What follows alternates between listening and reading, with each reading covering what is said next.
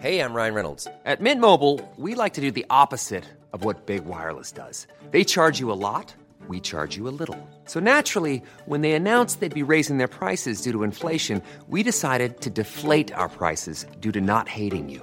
That's right. We're cutting the price of Mint Unlimited from $30 a month to just $15 a month. Give it a try at mintmobile.com slash switch. $45 upfront for three months plus taxes and fees. Promo rate for new customers for limited time. Unlimited more than 40 gigabytes per month. Slows. Full terms at mintmobile.com.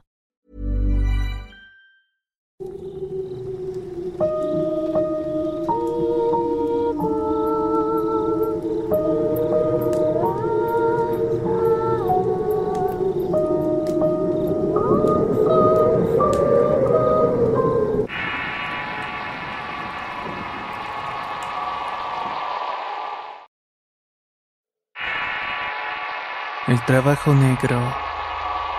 Relato anónimo basado en sucesos reales. Escrito y adaptado por Eduardo Liñán para relatos de horror. Siempre me he considerado una mujer escéptica de muchas cosas. Fui criada en un hogar cristiano y desde muy niña me inculcaron la fe en Dios. Aunque al crecer todas esas creencias las tomé como historias que contaban los pastores de la iglesia donde cada sábado nos llevaba nuestro padre. Tomé mi propio camino al entrar en la universidad para estudiar una ingeniería en la Autónoma de Chihuahua. De esta manera me alejé de mis padres y de sus creencias en seres imaginarios. Pasó mucho tiempo antes de que pudiera ver de nuevo a mis padres y fue por motivos de la muerte de mi abuela. Ella vivía en una colonia marginal en Juárez, Chihuahua. En una zona donde la mayoría de los habitantes habitan en casas de madera con techos de lámina. Los menos afortunados usaban tarimas o plástico negro para levantar sus paredes y techos. No me gustaba ir a ese sitio porque era muy deprimente ver tanta miseria. Y la casa de la abuela tampoco era la mejor. A pesar de tener muchos hijos, ni siquiera mi padre la ayudaba. Algo incongruente de acuerdo a sus creencias. Pero yo tampoco me metía en sus vidas a riesgo de ser duramente reprendida como en otras ocasiones. El llegar a la casa de la abuela era dormir en el piso con mosquitos y moscas por todos lados. No tenía baño de agua corriente y era una letrina y vivía rodeada de perros. Muchos de ellos estaban enfermos o viejos y daba lástima ver el sufrimiento que pasaba al igual que la abuela lo hizo en vida. La zona donde vivía era conocida por albergar a personas que se dedicaban al esoterismo. La mayoría eran lectoras de cartas o señoras que por unos pesos te hacían una barrida. Por lo que además de la pobreza que imperaba en el lugar, a veces tenías que toparte con gente que iba a visitar a estas personas con efigies de la Santa Muerte o santos y demás cosas en los brazos. Todo esto obviamente escandalizaba a mis padres. El estar en este sitio y caminar de noche por sus horribles calles era bastante siniestro. Eran veredas de tierra y piedras con olor a podredumbre inundando el ambiente con un hedor pestilente. Este combinado con la oscuridad, producto de la carencia de iluminación pública, lo hacía pavoroso. No sabías en qué momento alguien saldría de la esquina para hacerte daño. Los habitantes no lo hacían lo mejor. Aquellos que invadían aquel lugar o los extraños como nosotros que llegamos de pronto a la casa de la abuela donde estaba siendo velada. Su cuerpo estaba en medio de la casa metida en un modelo féretro que mis tíos habían comprado con mucho pesar. Los cuatro cirios que lo iluminaban mostraban la verdadera miseria en la que vivió durante toda su vida.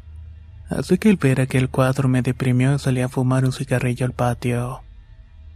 En ese terreno vivían además de la abuela un par de tíos con los que nunca había hablado. Pero en especial una tía que tiempo atrás le había pedido prestado un dinero a mi padre y nunca se lo había devuelto.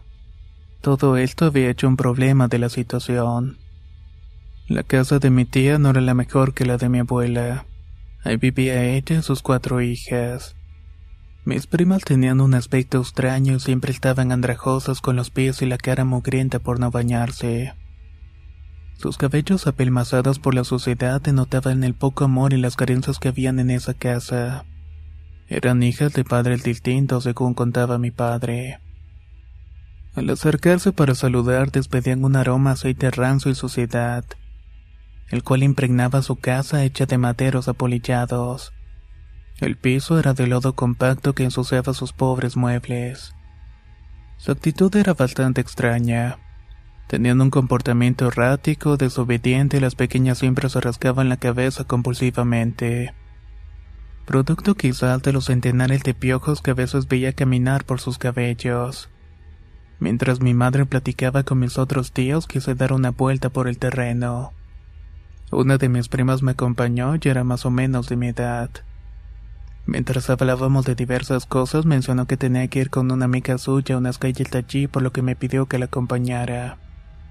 Dudé un poco, pero no quise tampoco dejarla ir sola, aunque ella caminaba con mucha confianza en aquella oscuridad. Caminamos por varias casas hasta llegar a la casa de su amiga, la cual no estaba. Mi prima mencionó que ya se había ido con la señora Feliciana, así que nos dirigimos a ese lugar. Estaba en el extremo de la colonia, por lo que al llegar se me hizo eterno. Luego de atravesar un canal de aguas negras que olía horrible, llegamos a una vieja casa ya de desperdicios y madera donde había una mujer de aspecto extraño. Estaba esperando a mi prima y era su amiga Maribel. Era de edad madura y cuyo aspecto la santa muerte que tenía tatuada en todo el pecho la hacía ver pavorosa. Se dedicaba a la vida galante ya que su vestimenta y la actitud relajada con la que mezclaba malas palabras al hablar y quejarse de los hombres me lo confirmaba. Había ido que le leyeran las cartas como era costumbre con mi prima. Pero además ella también quería saber qué le deparaba el destino. Entramos y era una locura. A pesar del espacio pequeño, la miseria del lugar parecía más amplio. Había una mesa hecha de un enorme carrete viejo de cable con guacales como asientos. También había una pequeña cocina donde habían trastes sucios e invadido de cucarachas que al sentir nuestra presencia se escondieron despavoridas. En el techo colgaban decenas de ramas de hierbas de toda clase. Al fondo había una cama hecha de tarimas con un colchón lleno de suciedad y una almohada aplastada igual de pestilente. Después de que la mujer gritara el nombre de la señora Felicia, hasta salió a nuestro encuentro y su aspecto era andrajoso e impresionante. Era una mujer muy anciana, de rostro arrugadísimo y de cabellos canos apelmazados por la mugre. Tenía el cuerpo menudo y rengueaba al caminar mientras fumaba un cigarrillo de hoja. Al hablar lo hizo con una voz ronca diciendo una majadería que nos hizo sentarnos en los guacales. Yo quería salir huyendo de allí y al querer hacerlo mi prima me tomó del brazo como indicándome que no lo hiciera. Su rostro era de evidente preocupación. Maribel le preguntó si ya tenía su encargo y la vieja le dio una calada al cigarrillo y viéndola con desprecio le dijo, Sí lo tengo, pero te va a costar más de lo que quedamos. Pero ahí después me lo pagas. Al decir esto se levanta para ir al cuarto donde salió y al abrir la cortina pudimos ver todo el horror que tenía ahí dentro. Había una especie de altar dedicado a la Santa Muerte y a un ser horrible con cuernos cuyos ojos reflejaban odio y locura. También había veladoras encendidas, fotos de muchas personas, frascos y huesos al parecer humanos que se apilaban debajo de la mesa donde estaban todos esos horrores. La señora tomó un frasco y salió para después cubrir la puerta con una cortina. Allí está tu brujería. Espero que mi señora y mi niña no te cobren la vida, cabrona. Porque vas a sufrir, pero tendrás lo que quieres. Pero ya sabes qué tienes que hacer. Maribel sacó un fajo de billetes de su bolsa y se lo dio a la señora. Rápidamente lo metió entre su blusa y se dirigió a mi prima. ¿Y ustedes qué quieren? Mi prima apenas iba a decir algo, pero su amiga le pidió que nos fuéramos del sitio. Así que sin más se despidieron y salimos apresuradas. Yo tenía un dolor de cabeza por el ambiente tan terrible en aquel sitio. Maribel le pidió que fuéramos a su casa y estaba emocionada por el frasco con la brujería que le había dado la señora Felicia. Yo quería regresar con mis padres, pero ante la insistencia de mi prima la tuve que acompañar, aunque con reservas y con un miedo a algo que no lograba entender. Además, tampoco quería volver sola. Después de todo, no quería nada de eso. Pero había algo, algo que me hacía estar intranquila de toda esa situación tan incómoda. Caminamos no sé cuántas calles perdiendo el sentido de la orientación y sintiéndome vulnerable. Pensaba que había sido una mala idea irme y ahora no sabía dónde estaba. Cuando llegamos a la casa de la mujer no cambió mucho la situación. Era pequeña y su piso era de madera sobre pilotes de tronco que servían para que no se inundara cuando llovía mucho. Dentro estaba limpio, sobresaliendo una gran cama con una buena colcha y un foco rojo que iluminaba varias cosas dispuestas para las relaciones. Supuse que ella atendía a sus clientes. Vivía modestamente y como era de esperar tenía sus ídolos de yeso de la Santa Muerte y algunos a los que les decía diablos con sus veladoras encendidas. En cuanto colocó el frasco en la mesa, no dudé en preguntar qué era. Y lo que me dijo me terminó moviendo el piso. Es una brujería para que el tipo que me embarazó se venga a vivir conmigo. Para que se separe de la mujer y que se muera ella para que ya no piense que tiene obligación alguna. Me deshice del bebé y lo eché al basurero donde vive el Satanás. Fue por encargo de la bruja feliz para que funcionara el trabajo que me hizo y para darle la madre al fulano. No sé qué fue lo que me aterró más. La creencia que pudiera lograrlo, la frialdad con la que me describió los hechos tan aberrantes que hizo. Al decir esto, sacó una hoja de papel de su bolsa y se puso a leer algo como si fuera una oración al maligno. Mi prima se quedó mirando unas cosas que tenía en su ropero mientras que yo miraba en la calle intentando saber dónde estábamos. Todo era oscuridad y perros que ladraban a lo lejos y estaba realmente nerviosa.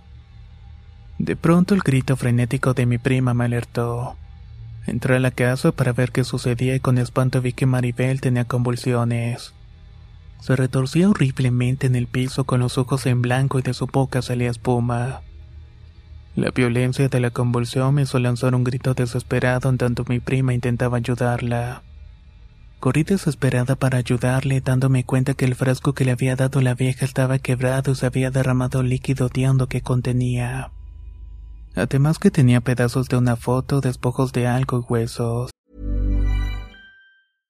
Hey, I'm Ryan Reynolds. At Mint Mobile, we like to do the opposite of what Big Wireless does. They charge you a lot, we charge you a little. So naturally, when they announced they'd be raising their prices due to inflation, we decided to deflate our prices due to not hating you. That's right. We're cutting the price of Mint Unlimited from $30 a month to just $15 a month. Give it a try at mintmobile.com slash switch. $45 upfront for three months plus taxes and fees. Promote for new customers for limited time. Unlimited more than 40 gigabytes per month. Slows. Full terms at mintmobile.com. Even on a budget, quality is non-negotiable. That's why Quince is the place to score high-end essentials at 50 to 80% less than similar brands. Get your hands on buttery soft cashmere sweaters from just 60 bucks, Italian leather jackets, and so much more. And the best part about Quince, they exclusively partner with factories committed to safe, ethical, and responsible manufacturing. Elevate your style without the elevated price tag with Quince. Go to quince.com slash upgrade for free shipping and 365-day returns. Al tocar a la amiga para intentar hacer que se calmara la sentí helada. Los temblores duraron un buen rato hasta que mi prima le frotó alcohol por todo el cuerpo para hacer que se calmara. Al parecer había funcionado, pero ahí fue donde comenzó el verdadero horror. Mientras estuvo tranquila, aquellos perros que se escuchaban ladrar de pronto se callaron y la oscuridad se hizo sobre el interior de la casa al irse la luz repentinamente. Yo me aferré a la mano de mi prima que comenzó a rezar mientras que la amiga parecía decir algo con una voz ronca. Sus ojos continuaban en blanco y estaba tiesa del cuerpo. Quise salir de allí jalando a mi prima con desesperación, pero ella me gritó que no puede dejar allá a su amiga. A mí no me importaba, así que quise salir corriendo, pero antes de hacerlo noté algo dentro de la oscuridad de la habitación. Era un olor a quemado que me hizo toser porque era muy penetrante. Al voltear a ver a mi prima, mis ojos se habían acostumbrado a la oscuridad y a la poca luz proveniente de un par de veladoras encendidas. De frente, en la puerta que daba la salida a un patio trasero, estaba alguien parado viendo al interior. Yo me quedé petrificada y mis extremidades me pesaron demasiado para poder moverme o hablar. Quería gritar, pero esta horrible parálisis producto del terror que me provocó mirar aquella cosa que estaba fuera de la puerta me hizo los ojos hasta lastimar mis párpados. Mientras tanto mi boca se había quedado trabada al intentar dar un grito. Esa cosa era un negro absoluto. Parecía mirar lo que pasaba con un par de ojos brillantes, o al menos eso parecía. Mi prima al mirar mis rictos de horror me preguntó con voz temblorosa qué estaba pasando. Ahí fue cuando miró lo que me había aterrado. Pegó un grito y se levantó para salir de la casa corriendo gritando por la calle. Me dejó a merced de aquello y ya la amiga tendida en el piso hablando cosas raras y con los ojos en blanco y aquella voz horrible. Lo que estaba afuera miraba atento a la mujer y cuando volteó a mirar me mostró algo escalofriante. Era un par de cuernos que salían de su cabeza y el tiempo se detuvo para mí en ese momento. Comprendí que aquello era el maligno. El enemigo como lo nombraba mi padre cada vez que hablaba en la Biblia. En ese momento me entró un arrepentimiento por ser tan rebelde y no creer en Dios. Deseaba salir de allí que vinieran los ángeles a ayudarme cuando esa cosa salió de la vista para andar en el piso de madera del exterior de la casa. Sus pasos parecían golpear las tablas y después comprendí que eran sus pezuñas lo que hacían ese ruido extraño. No sé cuánto tiempo pasó y fueron minutos en los que de pronto el ruido de la calle se hizo de nuevo en los ladridos de perros. La luz volvió iluminando a la mujer que permanecía en el piso recobrando la razón. Al verme ahí de frente se levantó desconcertada y me dijo algo. Era como un reclamo que después entendí era una queja por haberme orinado encima y hacer un charco de mis orines en el piso de madera. Cuando preguntó por mi prima no supe qué decirle. Por lo que sin ninguna contemplación me corrió de su casa y al salir me cerró la puerta detrás en tanto se dolía del cuerpo. Estaba en medio de la calle oscura, perdida y sin saber para dónde ir. Lo único que hice fue correr por la calle empedrada hasta que llegué a la casa de la señora Felicia. Estaba fuera de su casa fumándose un cigarrillo y lo que me dijo me desarmó aún más. ¿Qué te pasa, niña? Parece que viste a Satanás. Me lo dijo en un tono de burla. No sabía qué decir y le pregunté por la casa de mi abuela y dándome señas caminé arrastrando los pies y mal estado por el susto y la experiencia. Cuando llegué a la casa donde estaban en el funeral, algunos estaban rezando y otros hablando afuera. No se imaginaban lo que había visto y experimentado. Tan solo me senté en una silla por un lado de mis familiares esperando que pasara la noche y la madrugada para irnos. Cuando recuperé el aliento y el miedo me dejó, empezó a llorar amargamente. Pero me levanté de la silla ya que no quería que me vieran en ese estado. Cuando terminé de desahogarme me fui a buscar a mi prima que estaba en su casa. Estaba igual de asustada que yo. Le reclamé y le dije todos los insultos que se podía decir a alguien que abandonan el horror a un familiar. Pero ella estaba igual que yo en estado de shock. Tan solo salí de su casa no sin antes pedir algo de ropa para cambiarme el pantalón mojado. Me quedé junto con mis padres el cadáver de la abuela. No sé en qué momento me dormí por el cansancio y el susto. Ya en el amanecer, pensando que había sido una pesadilla, me levanté del mueble viejo donde me había quedado dormida para decirle a mi padre que nos fuéramos. Estuvo de acuerdo y al momento de salir de la casa de la abuela vimos a un grupo de personas pasar corriendo. A lo lejos se lograba ver otro grupo y unas patrullas de la policía en el sitio. Todos salieron presurosos para ver qué había pasado. Mi prima con quien había estado la noche anterior de igual forma salió y no nos hablamos. Mis padres y yo subimos al carro para irnos de allí y condujo hasta estar cerca del contingente de personas. Estas parecían mirar algo al fondo de una barranca donde arrojaban la basura. Mi padre se paró a decirle algo a un tío y él te mencionó que habían encontrado una mujer muerta entre el basurero. No era raro en ese sitio, según decía el tío con despreocupación. Ahí vienen a dejar sus grasas los malitos. Es la Maribel. La encontraron unos pepenas, mencionó el tío. Cuando escuché el nombre de inmediato bajé del carro para mirar y era la amiga de mi prima la cual permaneció enfrente de todo el contingente con su rostro pálido sin emoción al mirar el cuerpo de su amiga en una posición horrible. Estaba en un montón de desperdicios tirado boca abajo mientras que su cabeza estaba girada sobre sus hombros viéndose atrás con ese par de ojos en blanco. Eran los mismos ojos que habíamos visto la noche anterior, solo que esta vez reflejaban sus últimos momentos de vida, el cual era de terror absoluto. Sentí pánico y un miedo horrible que me hizo preguntarle a la prima qué estaba pasando, por qué su amiga había muerto. Lo que me dijo salió de toda proporción. Fue el diablo. Tú lo viste anoche al igual que yo. Ella pagó las consecuencias de su maldita brujería. Ahora lárgate y no vuelvas más por aquí. Me advirtió mi prima mientras me veía con odio y tomándome del brazo para empujarme hacia el carro de mi padre. Mientras salimos de aquel lugar infernal pude ver a la vieja feliz en medio del camino con su cigarrillo encendido. Me estaba sonriendo con sus dientes manchados y ese semblante horrible con el que le iba a recordar de por vida.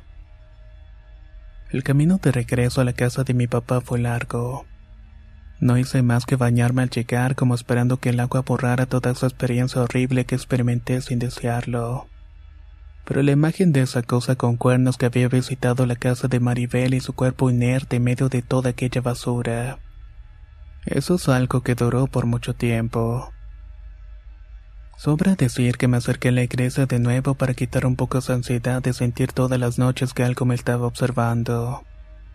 También duermo con las luces encendidas y cuando se van entro en pánico.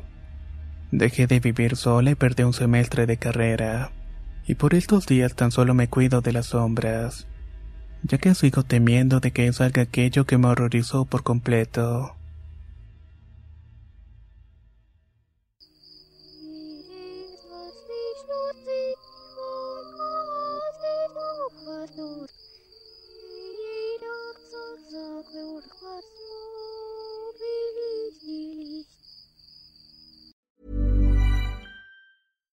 How would you like to look five years younger? In a clinical study, people that had volume added with Juvederm Voluma XC in the cheeks perceived themselves as looking five years younger at six months after treatment. Look younger, feel like you. Add volume for lift and contour in the cheeks with Juvederm Voluma XC. Reverse signs of aging by adding volume to smooth laugh lines with Juvederm Volure XC. For important safety information and to find a licensed specialist, visit juvederm.com. That's J U V E D E R M.com. Not for people with severe allergic reactions, allergies to lidocaine, or the proteins used in Juvederm. Common side effects include injection site redness, swelling, pain, tenderness, firmness, lumps, bumps, bruising, discoloration, or itching. There's a risk of unintentional injection into a blood vessel, which can cause vision abnormalities, blindness, stroke, temporary scabs, or scarring. Talk to a licensed specialist to find out if it's right for you.